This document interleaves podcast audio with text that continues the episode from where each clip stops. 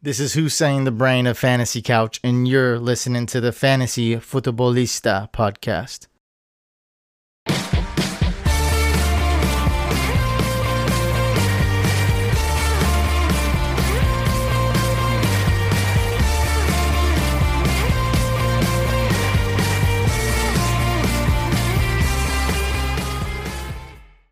Fala galera, sejam todos muito bem-vindos a mais um podcast do Fantasy Futebolista. Eu sou o Guilherme Gianni e no episódio de hoje nós vamos seguir com a segunda parte dos First Rounders. Na semana passada, quem ouviu sabe, a gente falou sobre as primeiras, uh, primeira até a sexta posição que saía no draft de fantasy em 2020, baseado no que? No ADP, que seria Average Draft Position, ou seja, a média, uh, a posição média do draft em que cada um saía. Isso eu me, eu, eu me baseio muito no site Fantasy Pros, muitas vezes para conseguir.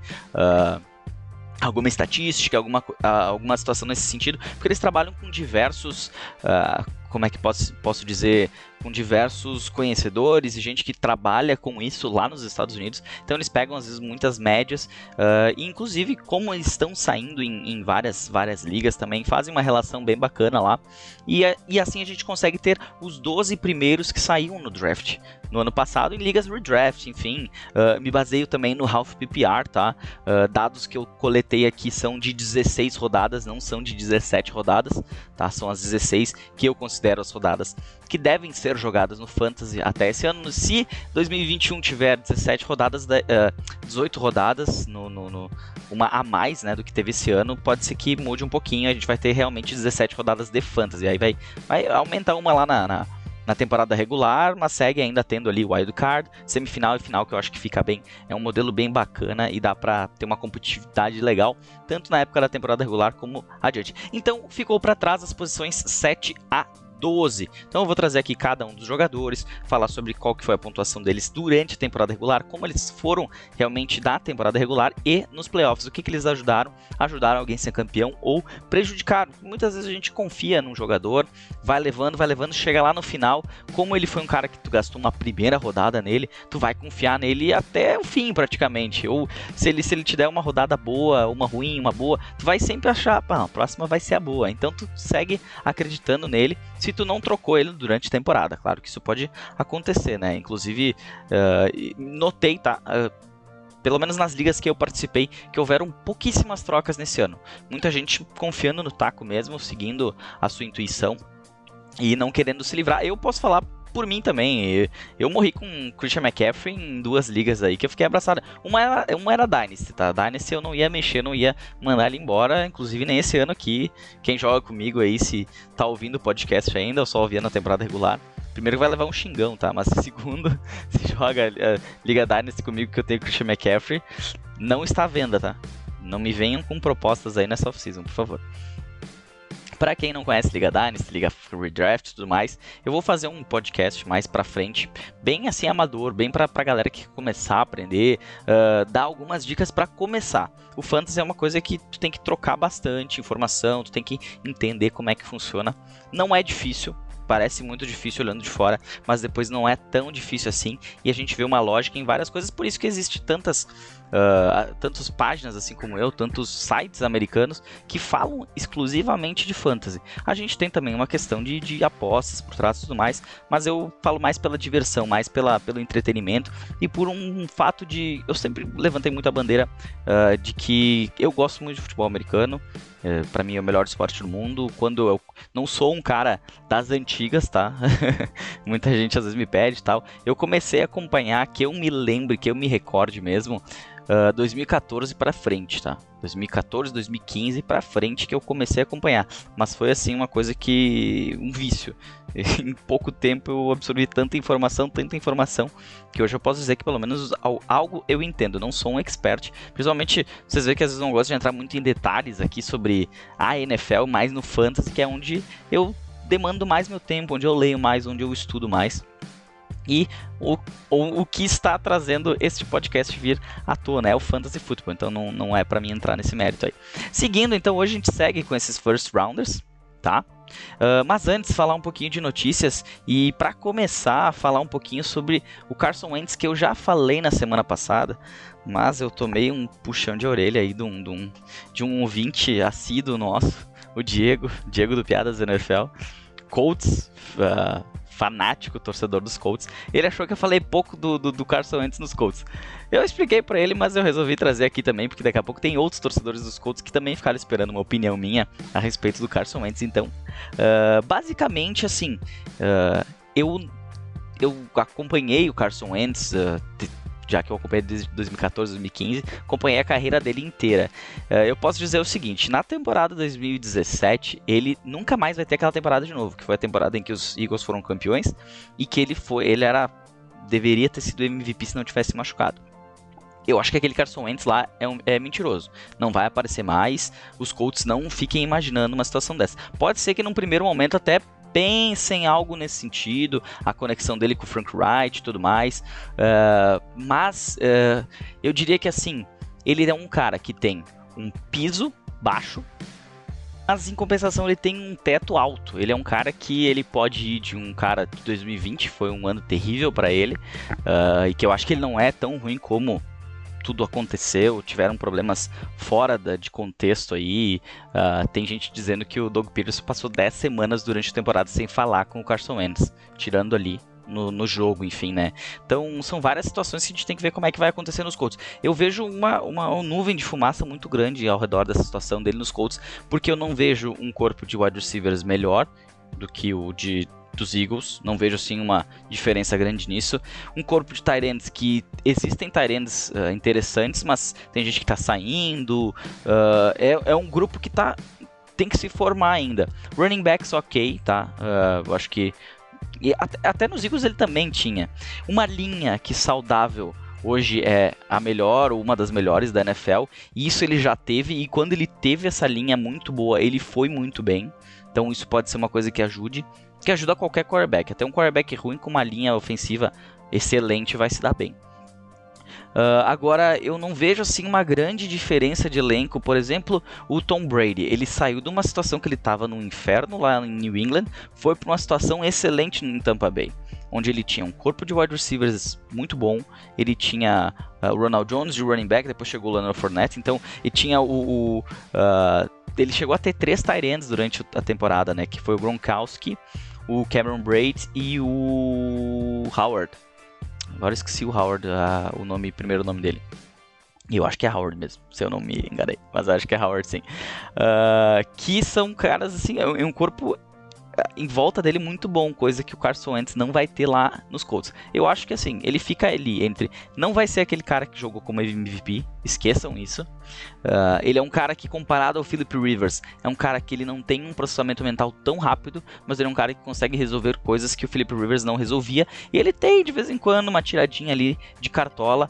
Porém, se ele segurar a bola como ele segurou em 2020, mesmo com uma linha ofensiva boa, que nem a dos Colts, vai dar problema. Então, uh, se eu falei muito dos Eagles é porque eu acho que na semana passada eu acho que os, os Eagles eles têm muitos mais, muito mais nuances em função, muitos mais tramas em função dessa saída do Carson Wentz do que o próprio Colts com a chegada dele. Eu acho que a gente tem que primeiro ver. Mas a minha opinião nos Colts é isso e no Fantasy já tinha dito, né? Uh, ele não é um cara ruim no fantasy, pode até ser um achado em rodadas finais no fantasy em ligas redraft. E para quem quem tem ele em ligas dynasty, ficou feliz porque ele vai continuar sendo titular. Coisa que se ele continuasse nos Eagles a gente não ia saber o que, que ia se passar lá com ele e com o Jalen Hurts. Tanto que o Jalen Hurts também não é uh, unanimidade na, como quarterback. Vamos ver no draft o que, que acontece. Uh, seguindo com notícias aqui, a gente teve uh, o DJ Watt indo para os Cardinals, mas eu não, não, gosto de entrar em papo de defesa, porque eu entendo que tem gente que entende muito mais de defesa que eu. Então, até por essa minha pouca experiência, uh, eu tenho muito mais conhecimento de ataque do que de defesa. Conheço também bastante coisa e tal, mas eu prefiro deixar para quem entende melhor do assunto. Falando em fantasy, isso pode ser uma, uma algo que vá mexer com a defesa dos Cardinals, ser uma defesa mais interessante em defesa fechada, quando eu digo, tá? E também o que, que isso vai refletir no ataque quando a defesa começar a segurar mais o ataque. Não, não ter que depender muito de um ataque poderoso, como aconteceu em alguns jogos durante a temporada. E a gente teve também a renovação, a reestruturação de contrato do David Johnson, running back do Houston Texans, ex-Cardinals, né? Uh, que ele, ele, ele seria provavelmente cortado em função de uma necessidade de salário, uh, teto salarial na equipe do Houston Texans, como eles estão passando por uma reformulação. É, só que ele viu que se ele fosse virar um free agent, ele não receberia de repente um contrato que seria tão satisfatório para ele. Ele ia, daqui a pouco ia virar reserva, enfim. E ele tem 29 anos, se eu não estou enganado. Ainda dá para jogar. Ele não é aquele cara fenomenal, ele não é um cara mais novo, porém ele não é um cara ruim. Ele aguenta, eu acho, um time em reestruturação ser o seu running back 1. Vamos ver no draft, se não vir outro running back, ele segue bem. Mas ele diminuiu uh, ele aumentou as, os seus ganhos, tá? E ele diminuiu o teto salarial da equipe como um todo, se não me engano, em 13 milhões. Era 9 para esse ano, agora será no máximo de 6, algo assim. Então, falando em fantasy, eu achei interessante porque ele pode ser um daqueles running backs de meio, quinta rodada, quarta rodada, quinta, sexta, por ali, não não pesquisei a fundo ver o que, que o pessoal lá fora tá pensando disso. É minha opinião. Que ele pode ser um achado na metade do draft. Um Kareem Hunt, por exemplo, desse ano aqui. Vamos ver até o draft. É, tem muito tempo ainda até lá. Mas eu acho que foi interessante. E quem tem Ligas Dynasty vai poder contar com ele um pouquinho mais tempo aí para um flex, para um running back 2. Às vezes beliscando uma pontuaçãozinha um pouquinho melhor. Antes de nós começar a falar dos first rounders, first rounders uh, segue a gente lá no Instagram não esquece, segue a gente lá, deixa teu comentário, manda teu, teu direct, tira tua dúvida, enfim. Off-season é meio lenta, a gente tá falando agora do, do Early Top 24, os 24 jogadores que seriam, na minha opinião, os 24 jogadores que sairiam por primeiro no draft, se ele acontecesse hoje, tá? Uh, sem calouros, só os veteranos. Uh, segue a gente lá, tem também a página no Facebook, no Instagram, que são só replicados os assuntos. Às vezes eu comento alguma coisinha no Twitter, mas uh, eu falei Facebook Instagram, né? É Facebook Twitter. Uh, Instagram é a nossa plataforma oficial e assina a, a nossa, a nossa, uh, o nosso podcast nas suas plataformas, seja no Spotify, no Google Podcast, no Apple Podcasts, enfim, em, aonde você ouve qual o seu agregador, assina aí para sempre receber primeiro o podcast. Vamos então falar das posições, posições 7 a 12 dos nossos First Rounders de 2020. Começando os nossos first rounders, a segunda parte, temos na sétima posição o running back Alvin Kamara do New Orleans Saints, ele que foi um dos queridinhos aí por sua pontuação lá na finaleira, né, lá na, na última rodada, na rodada final, ele teve uma pontuação espetacular, o que lhe colocou como o melhor running back na temporada. E o sétimo maior pontuador em half PPR durante, durante as 16 rodadas no Fantasy Football, com uma pontuação total de 335.3 pontos. Na temporada regular, 244.8 e nos três jogos de playoffs, 90.5. Aquela pontuação ajudou bastante, né? Vamos falar a verdade. Eu tenho minha opinião, respeito a opinião dos outros, longe disso. Ele teve ótimos jogos durante toda a temporada. Porém, ele teve alguns jogos que podia ter dado um pouquinho mais ali no meio do caminho, quando entrou Tyson Hill e toda essa, essa confusão aí que, gerou na, no ataque do New Orleans Saints. Ele teve alguns jogos em que ele teve uma pontuação um pouquinho abaixo. Por exemplo, Atlanta 10.5, uh, Denver 5.7.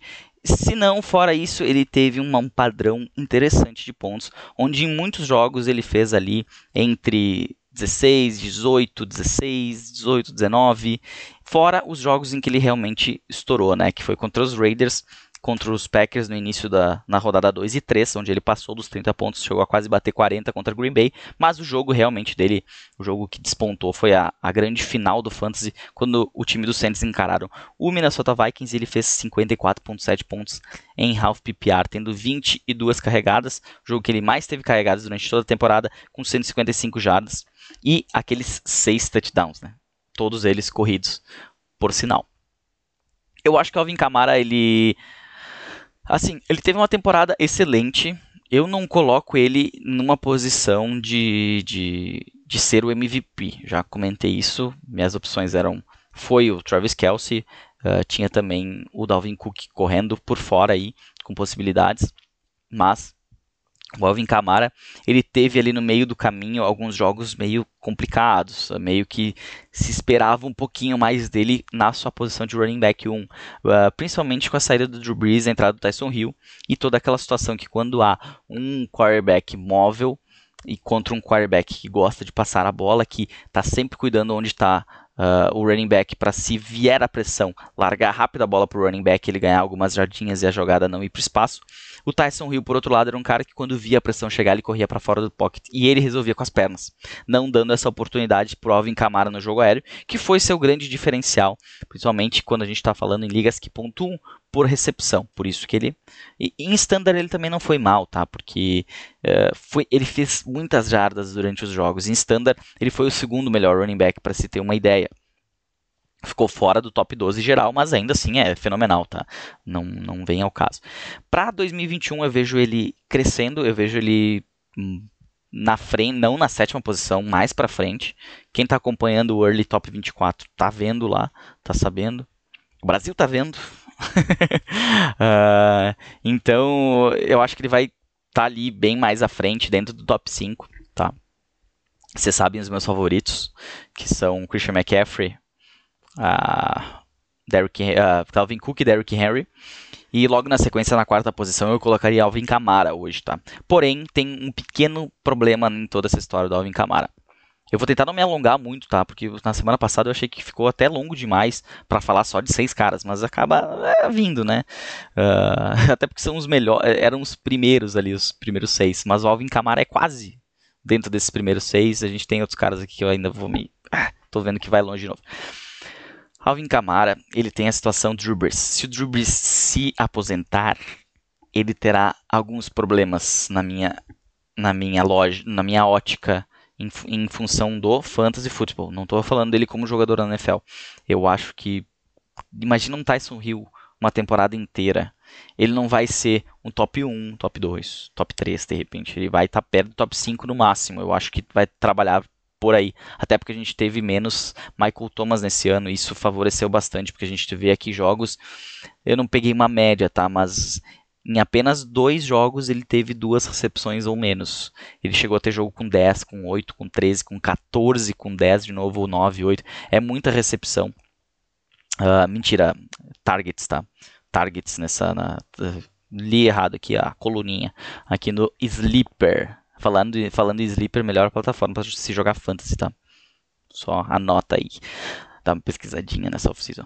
Voltando aqui então, Alvin Kamara eu acho que ele vai estar melhor no fantasy uh, melhor posicionado, tu vai ter que gastar mais do que uma sétima escolha para ter o Alvin Kamara nessa temporada, certo? Passando para o oitavo, a gente teve Davante Adams, wide receiver, da equipe do Green Bay Packers, ele que foi o melhor wide receiver nesse ano, inclusive passando a pontuação que o Michael Thomas teve no ano passado, no geral. Tá? Uh, isso contando 17 semanas. 16 eu não fiz esse cálculo. Então, ele foi o melhor wide receiver, foi o 14 que mais pontuou com uma, um total de pontos de 286.3. Temporada regular 219.9 e playoffs 66.4. É interessante, sabe? Porque quando ele estava em campo, parecia que só existia ele naquele ataque praticamente. Ele teve os targets dele por jogo assim são absurdos e sua produção é maior ainda. Tanto que ele teve, vamos contar aqui, um, dois, três, três jogos acima de 150 pontos, uh, jardas, desculpe, e mais quatro acima de 100 jardas uh, de recepção, enfim.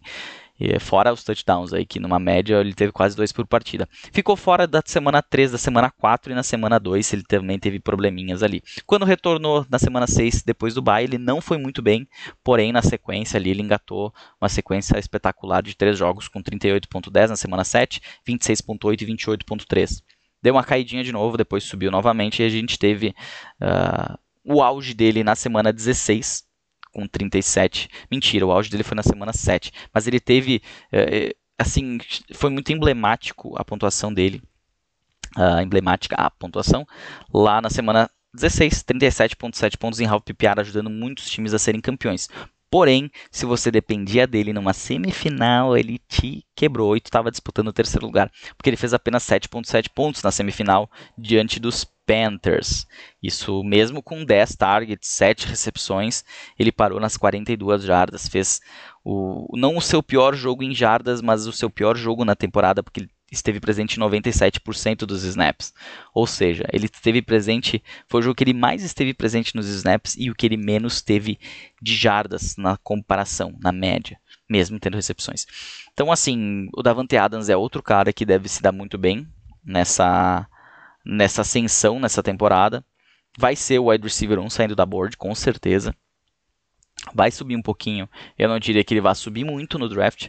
Ele vai seguir muito nessa casa ali, porque se vocês não acompanham, eu sempre falo para priorizar running backs, que running backs é muito mais difícil achar running backs durante a temporada para repor. O wide receiver eu acho mais simples, às vezes um terceiro wide receiver acaba se destacando, subindo, ou até um calouro que você acaba pegando depois apostando nele ele vai se dar melhor. Running back, eu gosto de partir para uma segurança. Eu acho que é mais difícil tu ter running backs seguros, running backs que vão te dar ali no mínimo 15 corridas por, por, por, por semana, no mínimo. Tô falando, tu tem um cara ali desse nível no início do draft, ele tem que ter lá perto de 20 carregadas por semana.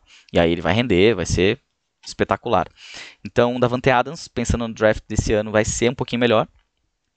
Já teve uma temporada excelente. Uh, falando, não falei, o Alvin Kamara se pagou, tá? O Davante Adams também se pagou. Então, dois jogadores aí na posição 7 e 8 que foram quem estava no meio do draft se deu bem. Agora, passando para a posição 9, a gente teve um cara que chamou muita atenção nesse ano. Foi o Nick Chubb, running back do Cleveland Browns. Ele que terminou na 11 posição, mesmo perdendo diversos jogos, na 50 posição overall, uh, contando todas as, as, as as posições. Sua pontuação total foi 181.9 pontos, na temporada regular 129.9 e nos playoffs 52 pontos totais. A gente está falando de um cara, eu vou até contar aqui quantos jogos que ele ficou de fora, tá? Que ele perdeu alguns jogos, inclusive o início do campeonato foi muito emblemático pela situação. Nick Chubb mais Kareem Hunt se destacando muito ambos juntos, uh, destacando, tendo pontuações ótimas. E aí, quando o Nick Chubb saiu por lesão, a gente pensou, o Kareem Hunt agora vai detonar. E ele não detonou tanto como se, se imaginava, tá? Agora, o, Kareem, o, o Nick Chubb, ele se machucou na semana 4 contra Dallas, perdeu a semana 5, semana 6, semana 7, semana 8, teve uma semana de folga e voltou só na semana 10. E aí, mesmo tendo presente em menos de 50% dos snaps, o cara fez 18.6 pontos já chegou passando das 100 jardas. Por três semanas seguidas ele passou das 100 jardas nesse retorno. 100 jardas de uh, corridas, tá? Falando de jardas de scrimmage, ele teve cinco semanas seguidas de jardas de scrimmage passando das 100 jardas. É sensacional.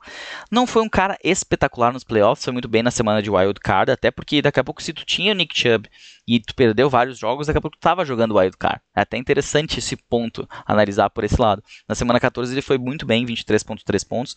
Na semana 15, 13.6, na semana decisiva 15.10. Não foi aquele cara que fez tu perder o jogo. É, é, é, um cara que tu apostou alto, tu apostou uma primeira rodada nele, uma nona posição. Tu perdeu ele por algumas rodadas, mas é, dá para se colocar muito, não parecido porque o, o Christian McCaffrey é de outro mundo, mas fazer uma comparação de que quando ele estava saudável, tu podia colocar ele em campo que ele ia dar retorno, né? Não deu, não deu na primeira semana e nem na semana em que ele se machucou. Fora essas, em nenhuma outra rodada ele teve menos do que 11.4 pontos. E tirando o 11.4, foi 13.6 para cima. A gente está falando de um cara que foi muito bem, e isso chama muita atenção. Tanto que, olha, se espera nesse, nesse ano de 2021 que ele saia até mais acima. Ele seja um cara que, que suba posições.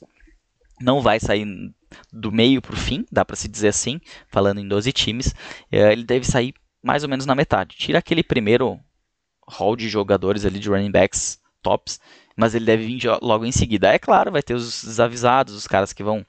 Ah, será? Será que eu vou apostar? Será que isso? Será que. Cara, o Nick Chubb deve ser um dos destaques na posição, um dos destaques como jogador do Fantasy Football em 2021, se se manter saudável. Certo? Então, se pagou ou não? Eu acho que se pagou, porque quando tu pôde usar ele, ele foi bem. Então eu acho que. E não, ele não passou Assim, ele não ficou muito naquela, ah, vai voltar, não vai voltar. Ele, ele ficou fora alguns jogos, se sabia que ele ia ficar fora, se sabia quando ele ia voltar e quando ele voltou ele não machucou mais. Então, quem segurou ele para a reta final se deu bem. Na décima posição, décima, eu tô meio bagunçado aqui. Na décima posição tivemos o wide receiver Tyreek Hill da equipe do Kansas City Chiefs, vice-campeão do Super Bowl. Ele que se tinha um pouquinho de, de, receio né, em relação à sua temporada, por ele não ter tido uma temporada 2019 tão boa em função de lesões. Nessa temporada ele, ele se manteve saudável, terminou como wide receiver 2, o 15º overall, 284.4 pontos em half PPR, sendo deles 236.9 na temporada regular e nos playoffs 47.5. Assim, ele foi um cara na média durante todas as, as, as, na maioria das rodadas, né? Ah, ele teve uma pontuação excelente na semana 12 contra Tampa Bay. 51.4 pontos, 269 jardas aéreas, 13 recepções, 3 touchdowns. Foi uma marca histórica que ele fez nessa semana. Uh, mas nos outros jogos ele foi uma média abaixo daquilo que se espera dele. Teve uma sequência boa, principalmente até esse jogo de Tampa Bay. Na semana do Wild Card também foi bem com 24.6, mas aí na semana semifinal 14.4 e na grande final 8.5. Isso aí me, me deixa com um pé atrás nessa reta final dele. Ele até esteve saudável, ele não foi um grande diferencial em várias partidas, mas não foi um cara de se jogar fora. Uh, até por esse motivo, já explicando porque eu acho que ele não vai crescer muito no ano que vem, em 2021 é justamente por esses um pouco altos e baixos, uma média abaixo daquilo que se espera. Ele deve se manter muito próximo disso que ele saiu, tá? Uh, vocês vão ver, quem acompanha o podcast tem, tem um pouco de regalia. Eu coloco ele como nono saindo na primeira rodada. O segundo wide receiver, inclusive, uh, de toda, toda a liga, tá? Uh, priorizando sempre os running backs primeiro do primeiro wide receiver da Adams vai sair, e o segundo eu colocaria ele, nada mais justo. Porém, eu não levo tanta fé assim mais no Tyreek Hill. Eu acho que ele é um cara excelente. Eu acho que ele pontua muito bem. Ele tem, ele tem aquele negócio de num jogo ele fazer 51.4 pontos. Ele tem isso. Mas eu não sei, eu tenho um pezinho atrás com o Tyreek Hill. Sei lá, eu acho que ele poderia ser um pouquinho melhor naquilo que se espera dele. Ele foi bem, entendeu? Eu não, eu não, não, sei nem explicar direito o que, que eu estou dizendo para vocês aqui, porque ah, eu, eu, eu parto muito do princípio de que alguns jogos em que se esperava dele, por exemplo, na final, ele não foi o diferencial que ele foi na semana 12, por exemplo. Então, um, um pezinho atrás. Eu acho que eu terei muitas dúvidas se eu tiver numa posição 9 e 10 para escolher. Porque mesmo colocando ele na posição 9, eu tenho ainda na primeira rodada do Travis Kelce também. Eu ficaria muito, se eu tivesse na décima posição, na nona posição, muito tendencioso a de repente escolher o Travis Kelce ao invés dele. Mas não deixa de ser uma boa opção, não deixa de ser um cara de primeira rodada, longe disso, não vai cair, deve subir, inclusive, por ter sido o wide receiver 2 e mais pelo Michael Thomas cair. Eu acho que era aí que eu queria chegar. Eu acho que o que estava me faltando era justamente isso. Ele não se colocou como wide receiver 2. Ele, ele ganhou a posição do Michael Thomas, que era o wide receiver 1, brigando às vezes com o Davante Adams. Eu acho que é mais ou menos por aí o caminho por Tyreek Hill. Partindo agora para a 11 posição, tivemos Joe Mixon, running back do Cincinnati Bengals. Ele que foi outro cara que. Uh, ah, falando em se pagou, não se pagou do Tyreek Hill. Se pagou, tá? primeira rodada, o wide receiver 2 se pagou. Não, não, não fujo disso. Não, não vou dizer que foi tudo ruim. Eu só acho que. Eu, eu, eu, eu fico muito sentido com jogos de final em que jogadores em que você espera não dão um retorno. Inclusive, são, fazem um jogo bust na, na final. Eu acho isso bem complicado. Voltando para o Joe Mixon, 11 jogador a sair no draft. Ele foi running back 47 e overall 214, pontuando 88.10 pontos no geral e todos esses pontos feitos na temporada regular. Ele que jogou apenas 6 jogos. Ele teve 6 jogos, 16 não, ele ficou fora de 10 jogos dessa do nosso fantasy. Teve jogos horríveis, como a semana 1, semana 3. Teve jogos, é, flex, running back 2, uh, questão de Cleveland, Baltimore e Colts. E teve um jogo muito bom contra Jacksonville, onde ele teve 151 jardas corridas e mais 30 aéreas em 6 recepções, mais 3 touchdowns, que lhe pontuaram 39,10 pontos em half PPR. Esse é o John Mixon que eu queria, mas eu sei que isso é impossível, tu tem um jogador assim. Mas ele é um cara que parecia estar entrando no, no eixo, né? Ele teve esse jogo bom, ele depois ele fez 12.4, 13.9, ok, mas ele ainda tinha a possibilidade de melhorar, o Joe Burrow estava eh, pegando um pouco mais corpo, depois acabou se machucando também, enfim, o time dos Bengals não é uma maravilha, mas eu acho que o, o Joe Mixon é um cara que vai cair no draft para esse ano que vem vai cair, vai, vai ter uma queda, mas pode ser um jogador interessante para se, se buscar aí numa segunda rodada, uh, terceira de repente, depende como, como que ele vai cair. Uh, um jogador assim que perde muito tempo, tu fica com o pezinho atrás, tu acaba indo para outro lado. Eu acho que o Joe Mixon poderia ter dado mais, não mostrou muitas coisas também, e isso vai fazer ele ter uma queda grande lá pelo final da segunda rodada, início de terceira. Eu coloco ele final da segunda, tá? mas diversas ligas a gente sabe que às vezes algumas posições ficam bagunçadas e não é bem aquilo que o ADP fala, principalmente liga mais experiente. É, bem diferente normalmente uma liga experiente do, de outras situações aí. E às vezes tu acha, ah, esses caras são experientes, estão viajando, e depois durante a temporada tu vê que os caras estavam certos. Voltando pro Joe Mixon. Uh, foi uma temporada a se esquecer pela lesão e por alguns jogos que ele foi mal. Então foi um cara de primeira rodada que não se pagou. Então não se pagou o Joe Mixon. E para fechar a nossa lista de first rounders, tivemos o Josh Jacobs do Las Vegas Raiders, ele que terminou como nono running back, nono running back, 45 overall, 191.9 pontos totais, sendo deles 157.2 em temporada regular e 34.7 nos playoffs. O Josh Jacobs foi um cara que ele chegou a ser colocado dentro do top 5 durante o processo de draft ali por diversos especialistas. Uh, eu uh, entendo o hype, eu entendo que ele vinha num segundo ano, ele teve um primeiro ano interessante, se não é muito bom. Era o cara, o, o único cara da franquia na posição. Desculpe. Uh, não, não teve uma, uma, uma, atuação ruim. Só que ele teve altos e baixos, né? Ele começou com o pé na porta, 33.9, baixou para 12, baixou para 6.8, 8.8. Aí subiu um pouquinho melhor, 21.5, semana de bye, voltou 4.6, 12.9, 13.3, 27.6, 12.9, 2.9 na semana 12. Uh, não jogou contra os Jets. Uh, teve uh, um jogo ruim de novo contra os Colts. Aí contra os Chargers na semifinal ele até foi bem, mas nesse ponto daqui a pouco tinha gente que estava deixando ele no banco já, não acreditando mais, ou nem chegou nos playoffs e acreditou muito nele, porque ele não foi um grande diferencial. Ele teve muito mais uma pontuação de running back 2 durante a temporada. Só que esses jogos em que ele fez, por exemplo, os seus 33.9, os seus 18.9 na semana 15, 27.6 ali no meio do caminho, o colocaram de uma média um pouquinho maior, mas ele não, não se pagou primeira rodada não se pagou, entendo o hype, eu acho que ele tinha muito mais hype do que ele realmente apresentou.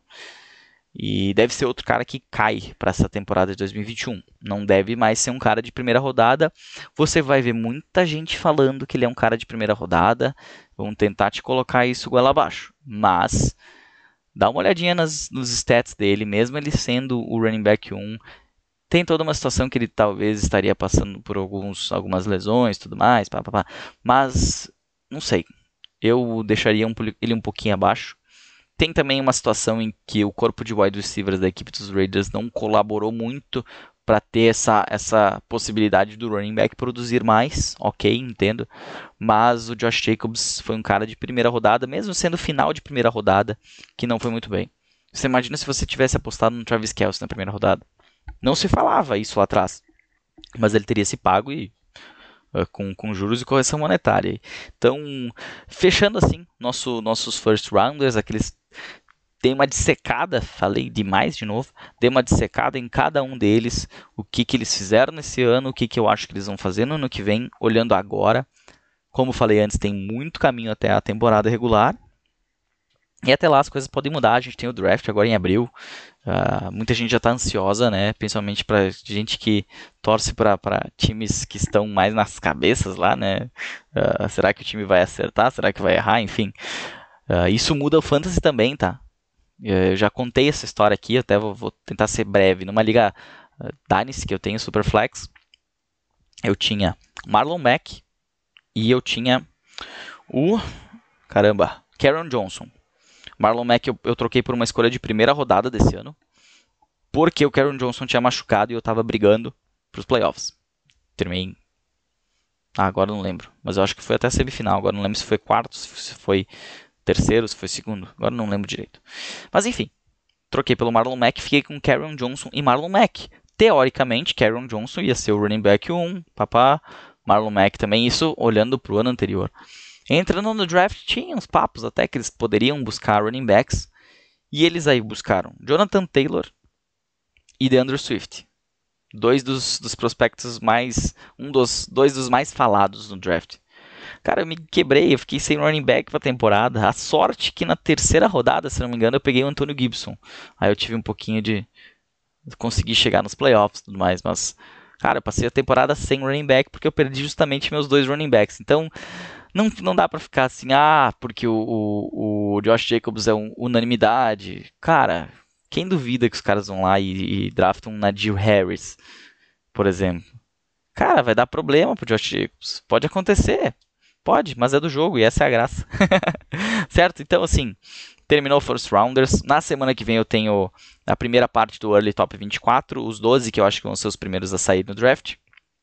Uh, ou, eu, ou eu vou fazer tudo. Eu vou ver como é que eu vou fazer, porque eu já falei muito desses jogadores agora, né? Então, de repente, eu até faço podcasts mais curtos para pular um pouquinho aqueles que eu já falei dos first, first, first rounders. Christian McCaffrey, Dalvin Cook, enfim, a maioria. Mas tem jogador do, do, que vão estar tá aí dentro do meu. dentro da minha primeira rodada que não foram primeira rodada nesse ano. Então, nesses eu determino um pouquinho mais de tempo. Certo? Eu tenho também a minha história para falar de como eu fui parar em Londres assistindo Blake Bortles jogar uh, no meu primeiro jogo. um pouquinho off-topic, mas vai vir isso aí também nessa off-season. Certo? Um bom resto de semana a todos. Até a próxima. Um abraço.